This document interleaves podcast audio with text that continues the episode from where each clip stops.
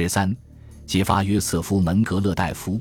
本人莱昂纳多德·贝内代蒂博士，一八九八年九月十五日生于都灵市，家住该市乌贝托国王大街六十一号，职业外科医生。应国际奥斯维辛委员会之要求，将我有关揭发前党卫军上尉军医在奥斯维辛集中营曾任医师的约瑟夫·门格勒博士的材料，由该委员会提交给弗莱堡地方法庭的检察院，以便于其按法律程序着手把他从阿根廷引渡归案。本人声明如下：我以犹太人身份，于1944年2月20日从意大利被前往波兰。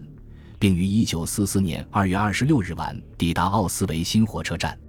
我乘坐的列车上装载有六百五十名囚犯，其中最年长的是八十五岁，最年幼的仅仅六个月。我刚下火车，他们就在火车站的同一个站台上举行第一次筛选。我有幸被视作相当年轻的壮劳动力，可我的妻子在当天夜里就被送往毒气室。这是我后来在集中营被解放后。从逃生出来的几位女难友那里得知的，就在当夜，我和其他九十五位难友被直接押往莫诺维茨布纳工厂，在那里，我接受的囚犯编号为十七万四千四百八十九，并一直在那里逗留至一九四五年一月十七日，就是被苏联红军解放的那一天。在整整十一个月里，我被迫在不同的劳工队里当小工，干的都是些十分累人的体力活。不是当装卸工，就是当搬运工。由于从未能在劳动营体现我作为一名医生的价值，所以我就不可能以医生的身份，或者仅仅作为一个简单的护士而进入医院。由于得承受极其艰苦的劳动，就像其他囚犯一样，我的身体状况自然迅速恶化，几近崩溃的地步。对此，在这里我不予赘述，也因为关于奥斯维辛集中营里的生活条件，如今已众所周知。就这样，正如大家所获悉的，在集中营里不时地进行所谓的筛选，就是对囚犯的健康状况进行那种检查，以测定其是否还能胜任劳役。由于极度劳累和繁重的工作，由于饥饿或疾病，那些体质呈现衰竭状态，以至于无法再胜任极度艰苦的劳动的人，就都被送往毒气室。在莫诺维茨集中营进行的这种筛选，分两个时段。第一次筛选由党卫军的一名军官主持，并由营地医院内的医生协助。几天之后，门格勒博士来到营地，由他通过第二次诊断加以核准。这次体检也同样快速和草率。正如我所说，两次体检都是令人可笑的敷衍了事，仅仅对囚犯看上一眼，就对囚犯做出诊断。如果说，经过第一次体检还能乐观地抱有哪怕是十分微小和天真的生的希望的话，那么第二次筛选就是由门格勒博士进行的检查，则是决定性的，意味着一种终极审判，做出一份无以更改的死亡判决书。门格勒博士总是身穿笔挺的军装出现在营地，显得很气派，也很高雅。他穿着铮铮发亮的长筒靴，戴着一副皮手套，手持一条牛筋鞭子。在进行令人毛骨悚然的筛选时，他却面带微笑，露出一种几近亲切的神情。他手持牛筋鞭，目光随着在他面前鱼贯而行的赤身裸体的囚犯而移动。他们在经过他跟前时就停留片刻，而他却总是以极其冷漠的态度指定囚犯站到他似乎正确无误判定的那个队去。左边那个队是被判定去毒气室的人，右边那个队是那些他判定还能干活。至少能坚持到下一轮筛选的人，他们是极少数的幸运者。说到这里，必须提及关于我自己在筛选中四次面临门格勒博士的检查时，是如何每次都能成功的躲过终极判处那一劫的。为此，得允许我先讲一段幸运的插曲，那是我抵达莫诺维茨营地的头几天里发生的事。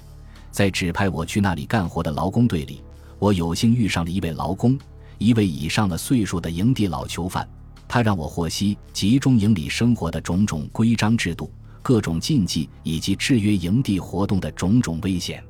他是一名阿尔萨斯的医生，叫克罗兹，好像是斯特拉斯堡人。不幸的是，不久后我就再也没见过他，也不再知道有关他的任何消息。对此，我感到很痛苦。至少是因为我从未能向他表达过我的感激之情。感谢他给予我的那些宝贵的建议，我认为自己最终之所以能存活下来，多亏他所提示的建议中的一条。确实如此，其他的且不说，他嘱咐我得永远记住，不管自己处于何种逆境，务必表明自己当医生的资质，特别是当自己被列入某个囚犯名单中，待转往别处去的时候，尤其是被荣幸的告知要被前往某个所谓干轻活的劳动营去时。他暗示我这种转送所包含的危险，却不想确切地说明究竟是关乎什么。也许他是为了不让我太害怕，他是不想确认，尽管并不否认其存在的可能性——毒气室的存在。其实我对此早有耳闻。他只对我说：“莫诺维茨劳动营里肯定没有毒气室。”他说在别处也可能有那种毒气室，尽管他从未见到过。无论怎样。最好是千方百计地设法留在莫诺维茨。因此，在遇到有危险的情况时，获救的唯一可能就是亮明自己医生的身份。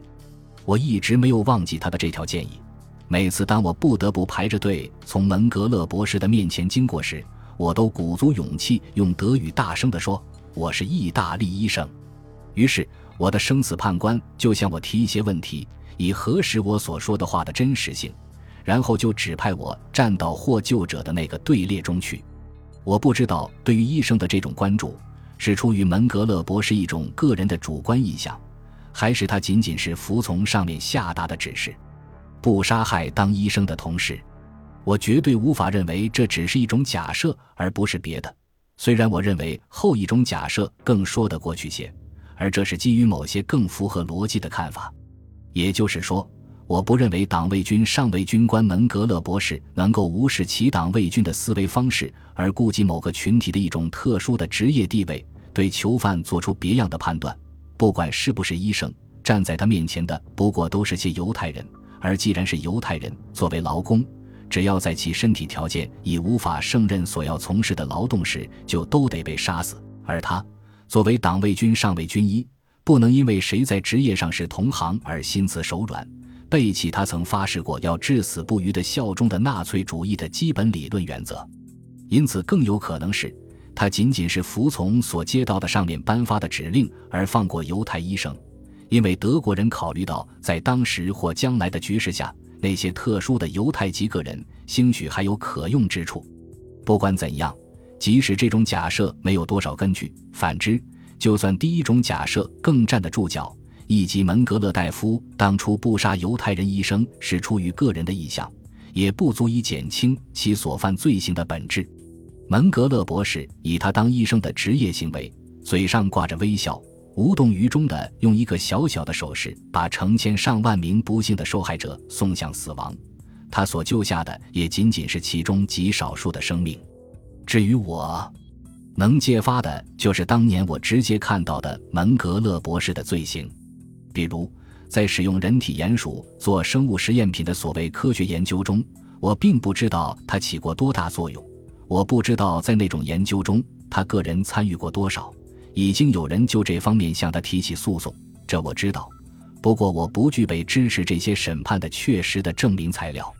不过我觉得，仅仅就他在组织和决定杀死那么多人这一罪行中所扮演的角色本身，就足够罪大恶极。就应该对门格勒博士予以最严厉的判决和最不能姑息的追责。本集播放完毕，感谢您的收听，喜欢请订阅加关注，主页有更多精彩内容。